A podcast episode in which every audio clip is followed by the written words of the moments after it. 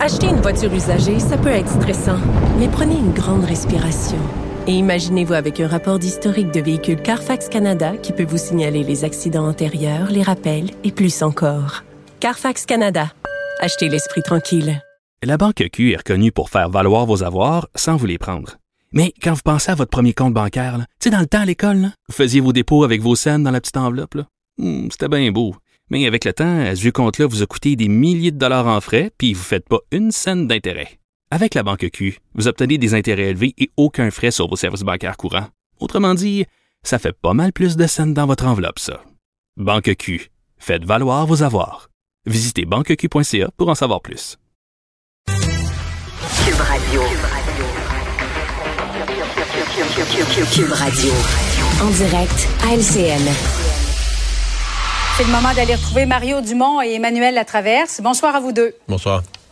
Bonsoir. La ministre des Transports, Geneviève Guilbeault, qui a visité le chantier du tunnel aujourd'hui, elle a martelé le même message, invite les automobilistes à prendre le transport en commun, les employeurs à favoriser le télétravail. Euh, Emmanuel, d'abord, est-ce que Québec aurait pu en faire davantage pour accompagner les automobilistes?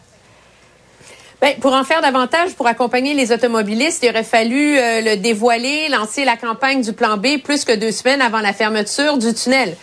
Euh, mais oups, on était en campagne électorale et on voulait pas le faire. Oui, il y aurait des choses qui auraient pu être faites euh, euh, de plus importantes. Euh, premièrement, on qu'à penser au télétravail pour les quelques centaines de fonctionnaires qui sont touchés. Mais moi, je pense particulièrement à l'idée de mettre en service les fameux plans B, euh, la navette, les lignes de transport, les euh, trains de la ligne jaune supplémentaires pour que les gens commencent à explorer leurs options face au désastre du tunnel à l'avance. C'est sûr que de le mettre en fonction plus tôt, ça n'aurait pas été les vraies conditions, mais ça aurait au moins permis aux gens de se préparer davantage plutôt que d'attendre à lundi parce que ce qui va arriver inévitablement, c'est que les gens vont essayer un plan A, un plan B, un plan C, un plan D, puis ils vont retourner au plan B, puis au plan P. Ça va prendre des semaines avant que ça se mette en place et tout ça va commencer le jour J Probable, peut-être qu'on aurait pu mettre ça de l'avant euh, un peu il y a plus quelques tôt. semaines déjà. Mario, euh, qu'en est-il pour l'industrie du camionnage? As-tu l'impression qu'ils ont été un peu laissés de côté? Ouais, ben en fait l'industrie du camionnage, faut qu'on faut penser que là c'est c'est les ce sont les conséquences économiques qu'on est en train de voir de plusieurs façons. Euh, camionnage pour amener des matières premières, si on les a pas le matin à l'heure de commencer, ben tu peux avoir des entreprises où la production est ralentie, c'est c'est des pertes. Même dans le domaine à, à l'autre bout du spectre, même dans le domaine des des des, des vidanges, de la récupération, euh, on dit ça va coûter cher aux villes là, le transport. La plupart des sites d'enfouissement pour les matières résiduelles, des résiduelles sont sur la rive nord, même pour les villes de la rive sud.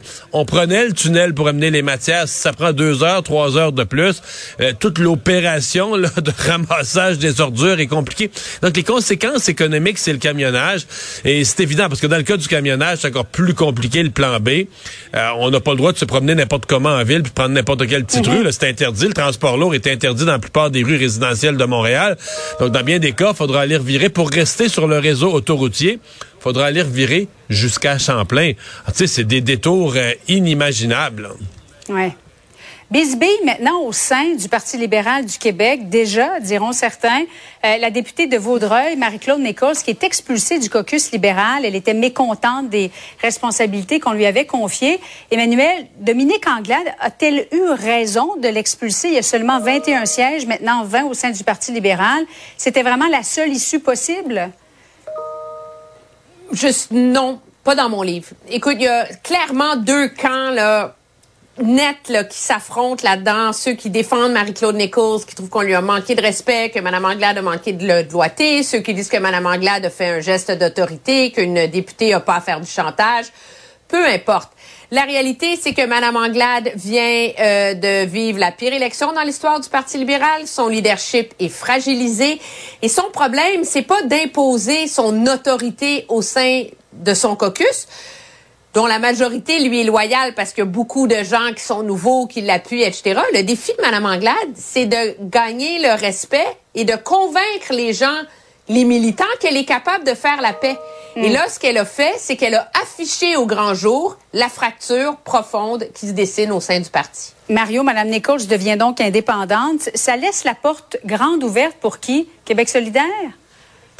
Il y a Éric Duhem qui dit qu'il va appeler tous ceux qui sont insatisfaits. Je suis pas certain que Mme Nichols... Quels sont les liens entre Éric Duhem et le Parti libéral? Est-ce qu'il y en a vraiment? Bah, rendu là. Quand quelqu'un... Non, ben, Éric Duhem dit même pas qu'il veut des gens qui pensent conservateurs. Là. Il dit qu'il veut des gens qui sont insatisfaits des autres partis. Mais sincèrement, je vois pas beaucoup Mme Nichols chez les conservateurs. Est-ce que je la vois plus chez Québec solidaire? Peut-être pas vraiment non plus. C'est une ancienne... Mm. Une politicienne assez terre-à-terre, une ancienne élue municipale. Ceci dit, euh, euh, Julie, euh, probablement que les libéraux là, aimeraient mieux la voir aller à Québec solidaire, la voir aller n'importe où ailleurs, plutôt que d'avoir une élection partielle dans Vaudreuil. Parce que Emmanuel a tout à fait raison quand elle dit le devoir de Mme Anglade, c'est pas d'avoir raison ou tort, c'est de garder son caucus uni. Et il t'en reste, tu déjà, tu n'as juste 21, c'est un des pires résultats de l'histoire du parti. Essaye au moins de garder ce que tu as. Mais en plus, c'est une circonscription, s'il y avait une élection partielle, elle a gagné, elle a sauvé son comté avec sa notoriété, une ancienne mairesse, elle a sauvé son comté par 500 votes. Pas sûr que les mm. libéraux voudraient avoir une élection partielle là dans quelques mois. Là. C'est sûr qu'ils la perdent. Euh, je ne sais pas si vous avez vu passer cette nouvelle de notre collègue du journal, Nicolas Lachance. Hydro-Québec songe à hausser les tarifs pour les maisons luxueuses, notamment avec des piscines chauffées, des spas, bref, des maisons qui consomment beaucoup. Euh, Emmanuel, faire payer plus cher ceux qui consomment trop, c'est une chose, mais pour que les entreprises puissent en bénéficier, euh, comment tu penses que ce sera accueilli? Ça va être mal accueilli parce qu'on est dans une société où on veut lutter contre les changements climatiques sans avoir à faire de sacrifices puis sans avoir à payer.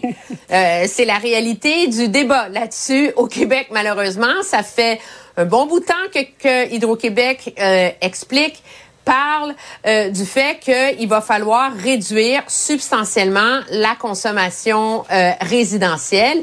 Et la réalité, c'est que les mécanismes euh, qui ont été mis en place volontaires pour convaincre les gens de faire leur lavage à 11 heures le soir au lieu de le faire en revenant du bureau ne génèrent pas les, les économies nécessaires. Là.